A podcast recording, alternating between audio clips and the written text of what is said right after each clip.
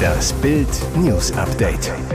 Es ist Donnerstag, der 20. Juli und das sind die Bild meldungen Löwenalarm in Berlin und Brandenburg.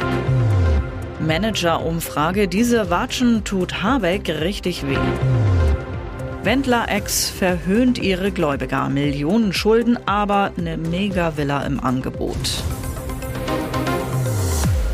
Löwenalarm in Berlin und Brandenburg. In Kleinmachnow nahe Potsdam ist in der Nacht zu heute eine Raubkatze gesichtet worden. Die Polizei geht davon aus, dass es sich um eine Löwin handelt. Ein Großaufgebot jagt das gefährliche Tier. Und der ausgebrochene Löwe wurde am frühen Abend in einem Waldstück in Kleinmachnow gesichtet. Wir sind gerade in einer heißen Phase. Er wurde gerade gesehen, sagt ein Polizist zu einem Anwohner in der Straße an der Stammbahn. Die Beamten schrien Jogger an, schnell raus aus dem Wald. Während die Löwin durch Berlins Vororte schleicht, warnt die Polizei die Bewohner im Villenviertel Kleinmachnow, aber auch in Teltow und Stahnsdorf davor, ihre Häuser zu verlassen. Am Nachmittag jagte die Polizei die Löwin bereits in Zehlendorf.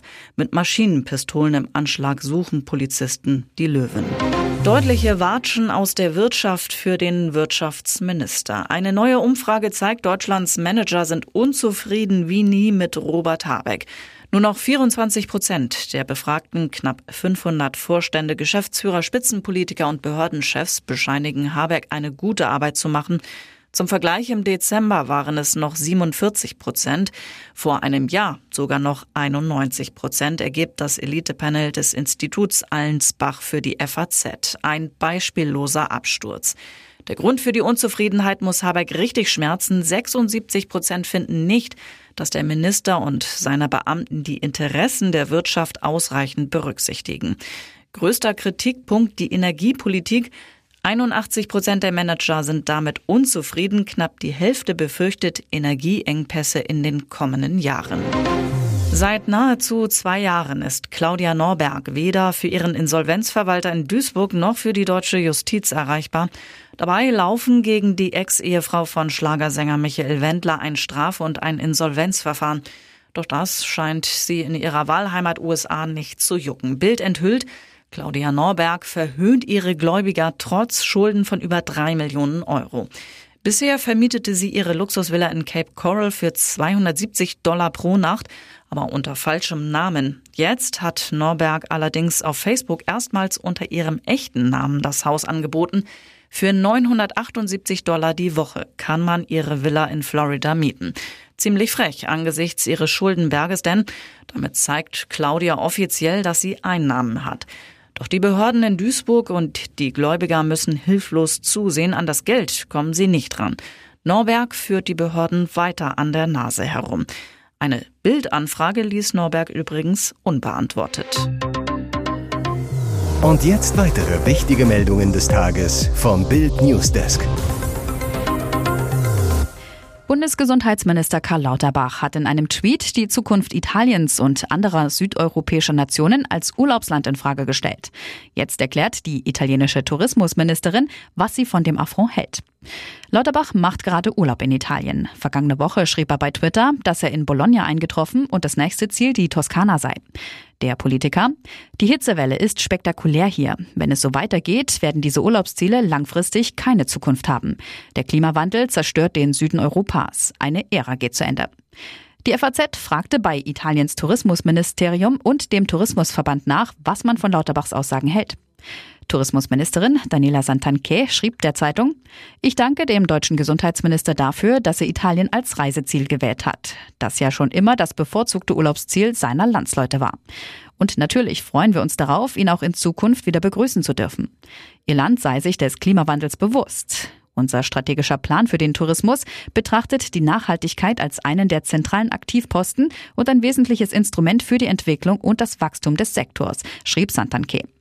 Eine Strategie, die es uns ermöglichen wird, das italienische Tourismusangebot 365 Tage im Jahr einladend und nachhaltig zu gestalten. Und abschließend, wir sind auf jeden Fall sicher, dass die Deutschen den Italienurlaub immer mehr schätzen werden. Da wollten Harry und Meghan wohl zu hoch hinaus. Nach der Beerdigung von Queen Elizabeth II. in London wollten die Sussexes so schnell wie möglich die Heimreise in die USA antreten. Weil auch US-Präsident Joe Biden die Trauerfeier besucht hatte, kamen Harry und Meghan auf eine ganz schlaue Idee. Sie ließen laut Daily Mail anfragen, ob sie mit Biden im Präsidentenflugzeug zurück in die USA fliegen dürfen. Doch die beiden wurden eiskalt abgewiesen. Harry und Meghan an Bord der Air Force One, no way. Die Begründung, Harry und Meghan im Flieger des US-Präsidenten, das könne Unruhe verursachen. Eine Quelle sagte der Daily Mail, es hätte die Beziehungen zum Palast und dem neuen König belastet. Das konnte Bidens Team natürlich nicht riskieren. Mit König Charles III. gerade erst im Amt wollte man sich offenbar nicht mit den unbeliebten Royal-Aussteigern verbünden. Laut den Quellen gab es nicht einmal eine Diskussion über die Entscheidung, sondern nur ein sofortiges Nein. Die Frage bleibt offen, wer für den Flug bezahlt hätte, wären die Sussexes im Präsidentenflugzeug mitgereist. In den USA sind die Gesetze streng, was das angeht. Für die Flüge von Beamten zahlt die US-Regierung. Reisen Bidens Familienmitglieder mit, muss er selbst für die Kosten aufkommen. Die Kosten für Flüge zu Wahlkampfveranstaltungen trägt seine Partei. Ihr hört das Bild News Update mit weiteren Meldungen des Tages. Militärs und Experten fordern harte Reaktion. NATO soll Kriegsschiffe schicken. Kommt es zum Showdown im Schwarzen Meer? Russland will das Getreideabkommen mit Kiew, das der Ukraine die Ausfuhr von Getreide über das Schwarze Meer ermöglicht, nicht verlängern. Stattdessen droht Moskau der ganzen Welt. Am Mittwoch ließ der Kreml erklären, alle Schiffe mit dem Ziel Ukraine würden als Schiffe eingestuft, die potenziell militärische Ladung transportieren. Damit will Russland die Ausfuhr von Getreide, das Millionen Menschen in aller Welt ernährt, militärisch verhindern. Jetzt fordern Top-Experten und Ex-Militärs, die NATO muss reagieren und Kriegsschiffe schicken, um Putins Plan zu vereiteln. Der schwedische Russland-Experte Anders Aslund sagt zum Beispiel, jetzt wo US-Präsident Joe Biden zu Recht erklärt hat, dass Russland den Krieg verloren hat, sollten die USA eine NATO-Seestreitmacht anführen, um einen sicheren und freien ukrainischen Schiffsverkehr zu ermöglichen. Eine Eskalation befürchtet Aslund nicht. Russland wird einen NATO-Marinekonvoi nicht angreifen. Es ist zu schwach für solche Abenteuer. Doch es gibt auch andere Vorschläge. So schlug etwa der frühere NATO-Berater Edward Hunter Christie vor. Wenn die NATO-Bündnispartner zu ängstlich sind, um die Ordnung selbst wiederherzustellen, dann sollten sie der Ukraine zumindest Raketen mit größerer Reichweite und Unterwasserfähigkeiten zur Verfügung stellen, die diese Aufgabe erfüllen können. Auch wenn es die beste Lösung wäre, die russische Schwarzmeerflotte zu versenken. Es ging um 23 Minuten. Pendlermob blockiert Zug. Was war das denn für eine krasse Aktion? Mittwochnachmittag 15.26 Uhr am Bahnhof Achim. Der Regionalexpress RE 4420 will pünktlich aus dem Bahnhof Richtung Bremen rollen. Plötzlich springen rund 200 Menschen aus den angrenzenden Büschen auf die Gleise, stoppen die Abfahrt. Als der Zug hält, steigen die Personen in aller Ruhe in die Waggons. Doch weiter geht's trotzdem nicht. Der Zugführer alarmiert die Bundespolizei. Auch Beamte der Polizei Pferden rücken an. Simon Gruhl, Sprecher der Bundespolizei, sagt, als die Streifen eintrafen, flohen einige Personen aus dem Zug. Laut Bundespolizei handelte es sich bei der Menschenmenge um Mitarbeiter des nahen Amazon Logistikzentrums. Die Busse, die die Leute sonst zum Zug bringen, stoppten wegen einer Baustelle nun weiter weg. Gruhl sagt, die Mitarbeiter wollten vermutlich nach ihrem Schichtende sicherstellen, dass sich die Abfahrt des Zuges bis zum Zustieg aller Beteiligten verzögert. Gegen sie wird jetzt unter anderem wegen gefährlichen Eingriffs in den Schienenverkehr ermittelt. Und die ganze Aktion war außerdem ziemlich sinnlos. Der Pendlermob erreichte genau das Gegenteil. Der Polizeisprecher weiter. Durch den Vorfall mussten sowohl die anderen Reisenden im betroffenen Zug als auch die Gleisblockierer eine etwa einstündige Verspätung erdulden. Der nächste Zug wäre planmäßig 23 Minuten später gefahren.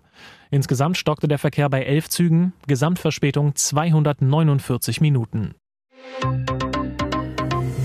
Hier ist das Bild News Update. Und das ist heute auch noch hörenswert. Böse Überraschung beim Heizgesetz. Viele Häuschenbauer werden ab nächstem Jahr weniger staatliche Förderung erhalten, wenn sie ihre alte Heizung zum Beispiel gegen eine Wärmepumpe austauschen. Denn die Fördersätze sind zum Teil niedriger als heute.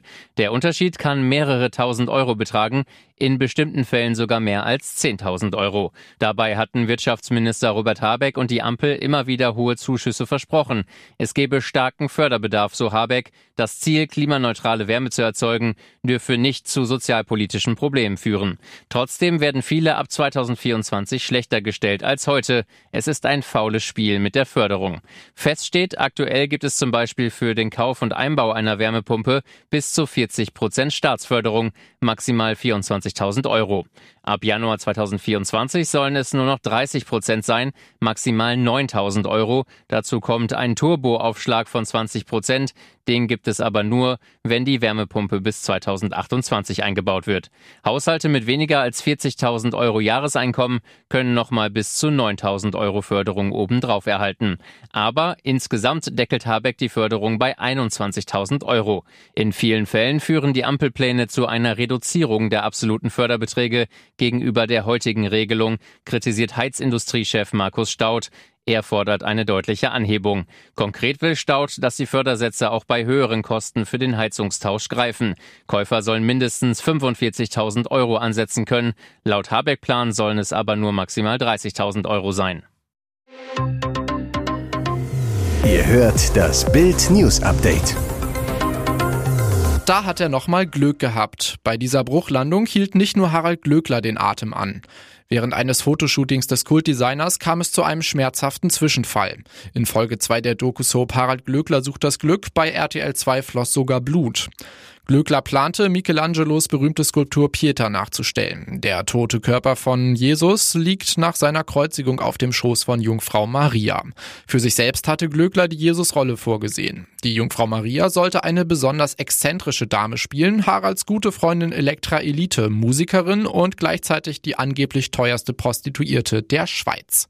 Für das Foto sollte Elektra Elite auf einem Tisch sitzen. Glöckler legte sich auf ihren Schoß. Dass der Tisch die ganze Aktion aushält, wurde dem Modemacher vorher vom Team versichert. Aber es sollte anders kommen. Er setzte sich auf Elektras Schoß, wurde vom Fotografen dabei ins rechte Licht gerückt. Doch dann machte ausgerechnet das Mobiliar schlapp. Der Tisch machte die Grätsche und so landete Glöcklers Jungfrau Maria unsanft auf ihrem Hintern, der Designer auf ihr drauf. Das ganze Team war geschockt. Elektra jammerte, au, au, au. Auch Glöckler hatte den Zusammenbruch nicht schadlos überstanden. Ihm hatte es beinahe die halbe Fingerkuppe abgerissen. Blut floss. Mit Nachdruck verlangte der Chef nach einem Pflaster. Am Set waren alle Profis. Der Modemacher sagte tapfer, wir müssen jetzt auch kein Drama draus machen. Es gibt Menschen, die haben schlimmere Probleme. Statt des Tisches musste also ein Sofa herhalten. Der Rest ging reibungslos über die Bühne. Glöckler zeigte sich am Ende happy. Er sagte, wir haben die Fotos sicher hinbekommen, da ist ein Gutes dabei, jetzt suchen wir das Beste raus, das wird bearbeitet. Und den Schreck hatte er inzwischen auch verdaut.